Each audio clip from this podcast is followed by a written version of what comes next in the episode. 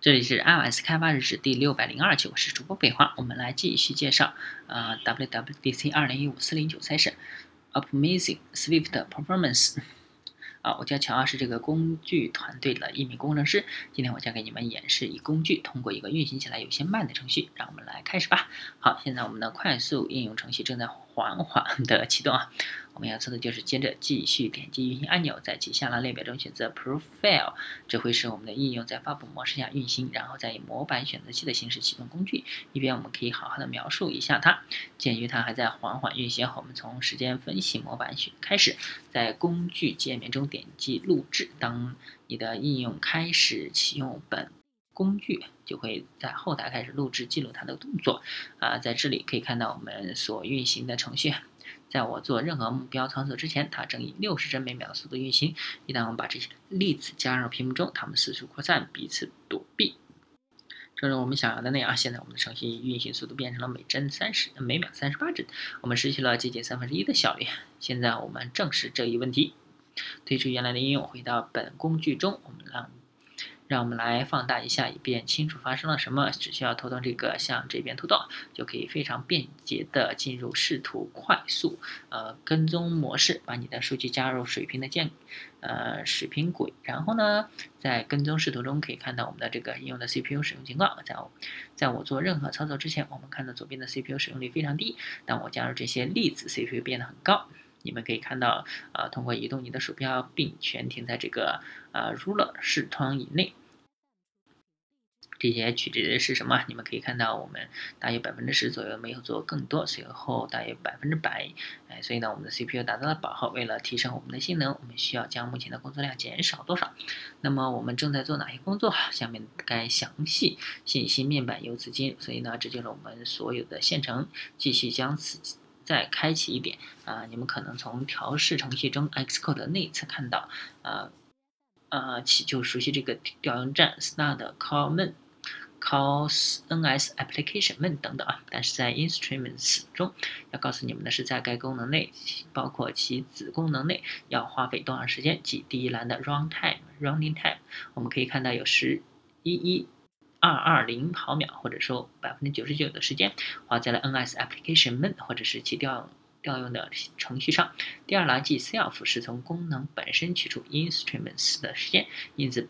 不包括其子功能，所以我们要看的是 self 数的哪里变大，即该功能实际在哪里进行大量工作。你可以继续逐一开启搜索，但是需要花花点时间。我们倒是建议你由此向右，这样放大了详细信息视图。而 instruments 中将你的应用程序显示的最重的一个那个堆栈踪迹，在这里去。索取次数最多，在此你可以再次看到我们的主线程用了一一二二九毫秒。在 start 开始，灰色符号为系统框架，黑色符号由 main 是你的代码。我们要做的只是向下看的这个列表，看它是否嗯有大一些的跳跃，即大约此时我们有我们感兴趣的事情发生。如果我向下扫过该列表，数数字慢慢变小，但是我在这里看到，呃，从大约。九千到大约四千的跳跃之前没有出现大的跳跃，那么这里有事情发生。我打算继续点击我的代码，而 Instruments 已经自动扩散了左侧调用数啊，这样你就能看到你刚刚点击了什么。我们将此框起来啊，这里发生了什么呢？来，好，让我们来回来一点啊，这是 NS Frag Timer 调用驱动我的仿真速率是六十帧每秒。啊，这是我的例子，sim 点 F 代理更新程序仿呃驱动仿真的 Swift 的程序，在它们之间是一个古怪的类似啊 Objc 的东西啊，这只是 trunk t h u n k，本质上它是嵌入式函数的解解释器。啊，可以使我的代码在 Swift 和 NSFileType 呃中进入 Objective C，那就是它的作用。另外，我可以忽略它。现在呢，我们可以看到更新程序占有百分之八十九的系统时间，所以呢，我们需要继续优化这个程序。其他的东西我们先不关心。接下来，我将把它隐藏起来，专注于这个更新程序。啊，通过点击右边的这个箭头，你看周围的东西都隐藏了，运行时间已经重置为百分之百，只是帮助你做些心理数学。嗯，仔细看看这些函数做了哪些工作，找到。P h a s e a v OID 调用找到最近的邻居，这里进入了非常有意思的部分了。看 Swift 的 release 占用百分之四十的系统时间，Swift 的 return 占用了百分之三十五的系统时间。啊，只是这两个函数它们就占用了四分之三的系统时间，仅仅是个管理引用技术的更新程序，差得远。接下来干啥呢？嗯，如果上机寻找最近的邻居程序，这调用了哪些？那些 returns 和 release instruments 将显示源代码，而 Swift 是自动引用技术语言，所以你不会看到这些 release 和 return。但是，呃，你如果能翻到反编译视图，点击按钮，instruments 将会显示编译器实际产生的代码。你可以在这里找找，这里面很多调用。这个 release 占用了百分之二十三的时间，这里有更多的 return 和 release。啊，这是另一种另一个 release，它们到处都是对我们，呃，该。怎么做？我们回到代码，找到例子文件，这是例例子啊，类例子啊，啊，所以它是一个默认的内部类，它符合协作协议。好的，下面是寻找最近的邻居程序，之前它会占用的时间。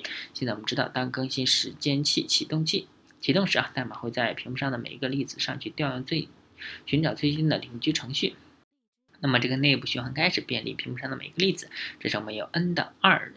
次方的算法，n 二算法循环的工作将产生非常巨量的时间值，啊，我们所做的优化工作是将有很大作用。看发生了什么呢？啊，在我们访问这些例子时，我们有循环有了一些 return 和 release 的开销，这是个正在调用的属性 getter 这个点 id 属性。呃，前面迈克尔说过啊，既然这是一个内部类，这里应该有一些跨越这些属性 getter 的 Swift 的文件。我们执行这些属性 getter 的动态调度，这些属性 getter 有 return、release 开销。接下来是一个求距离平方的函数调用，事实上它有十几个源代码行。我们再一次去做动态调用程序，所有的开销和 return、release 开销都一样。对这个代码，我们能做点什么呢？嗯，这就是完整代码啊，这是我写的，写完了啊。我们的例子类是完整的。不需要子类，我们应该通过把这个类标记为 final，啊，把我的意图告诉编译器，啊，就是这么一点改变，让我们继续来。再次配置应用，看看啊，现在编译器能够编译这个文件了，也知道这个例子文件没有其他子类，抱歉啊，啊，这个这意味着它能够进行其他的优化了，可以直接调用这些函数，甚至让它们内部连接或者是其他的优化，这样可以减少我们之前的开销。打开记录，这次这样的这些例子，看看这次它们以六十帧每秒的速度运行，让我们回到优化前的每秒二十帧，不错啊，啊，然而呢，你可以考。你可能会猜了，第二节的冲突是当我们换一个算法，现在它们相互冲突了，帧率下降了百分之二十五，回到了四十五帧每秒。我们再次面临新的问题，回到 instruments，我们看看发生了什么。我们将把之前做的再做一遍啊，把这个放大一点，点击 snap check to fit。现在怎么样？看左边，只是回避阶段变好了，提升大约百分之三十到百分之四十，这是我们每秒六十帧的原因。看右边这里的冲突阶段，现在这会有百分之百的 CPU 性能。呃，帧数帧速率又下来了，再做一次刚才的试，呃，调用数据数，看看，仔细看看这个窗口里面有回避阶段的数据运行良好，也有冲突数据，这是需要我们真正去关注解决的。回避阶段的样本会平缓我们的结果，所以呢，我们将设置一个时间过滤器，让我们能够呃只看冲突阶段。很简单啊，只需要在呃时间线中点击和拖拽就行了。现在我们的细节窗。格更新了，只显示了我们的冲突阶段了。现在我们再做一次，从从回，嗯，回到我们的扩展细节视图，向下看到这个列表有看有跳跃的地方。有趣的事情发生了，从八千毫秒到两千毫秒。所以呢，我们去点击这里的冲突检测类，instruments 再次自动展开了调用数。让我们来看看这里发生了什么。百分之八十八八十八的时间花在了这里，运行时间步进程序很好的挖掘点。再来一次啊。点右边的这个关关注箭头，现在我们只看运行时间步进程序，看看它在做什么。好，百分之二十五的时间用在了 Swift dot error dot underscore，呃，返回元素节点这个项目上。当你看到这三个角形，三角括号里的 A 时，这意味着你正在调用函数通用格式和所有的。需要的开销，呃，你会再次在 Swift 的数组中三角括号里面的 A 这个位置看到，啊，这是个有效的子脚本。当你把三角号括号换成方括号也是一样，所以呢，我们正在调用是通过属性 getter 和在这三个通用函数之间，我们看到了一个大于百分之五的时候用在了这三个通用函数。我们怎么样才能消除这些开箱呢？好，回到 Xcode，这是我们的冲突检测文件，这是冲突协议。我们的例子会服从这些协议。这是通用类类检测 T 类型会符合一个冲突协议，它做的就是它的冲突数组。呃，这是通用的 T 类型。下面我们的运行时间指步进程序。步进程序，嗯，这是我们开销的地方。这个函数做了什么呢？嗯，它便利了我们所有的冲突。从一个数组访问了一个冲突，调用了大量的属性 getter。这里更多是。啊，这是个哈内部循环调用，像前面我们做的一样，我们把另一个冲突从数组中拉出来，然后是所有的属性 get。啊，我们做了很多通用操作，我们应该把这些都干掉。我们怎么做呢？这次你可以看到我们的冲突检测类就在这个 Swift 的文件里。啊，然而在这个用户在用这个类的 app 代理程序中，这个 Swift 文件的例子，它在呃这个模型的另一个部分，我们要转到 Who Models。Optimization 很简单，点工程，在 build 设置参数中确定是所有的在 build 设置参数中找到优化，这是呃优化参数。那答复之前演示过的，你只需要把你的 release 生成参数切换到全模式、全模型优化。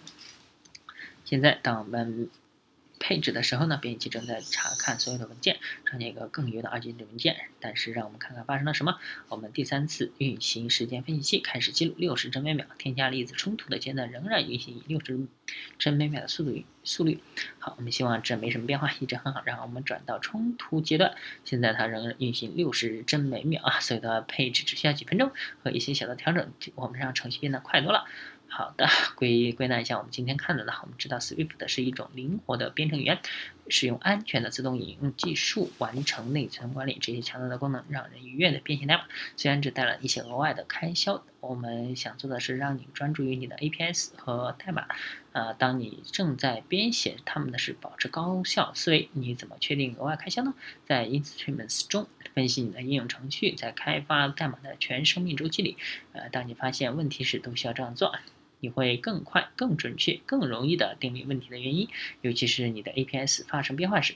啊，有些在线文档，当然你可以去 Develop for Forums，就是论坛啊，啊，得到 Swift 问题的答案和解决方案。说到解决方案，今天三点三十在 Missing 有一个深度案例分析，专门讨论时间分析器，比我们今天讲的更深入啊。像之前迈克尔提到的。啊，使用 Swift 的数值类型可以建立更好的应用。啊，如你们今天所看到的，谢谢你们。OK，那这一期呢到此结束，大家可以关注新浪微博、微信公众号、推特账号 m s d v l g 也可以看一下博客 m s d v l g 点 com。拜拜。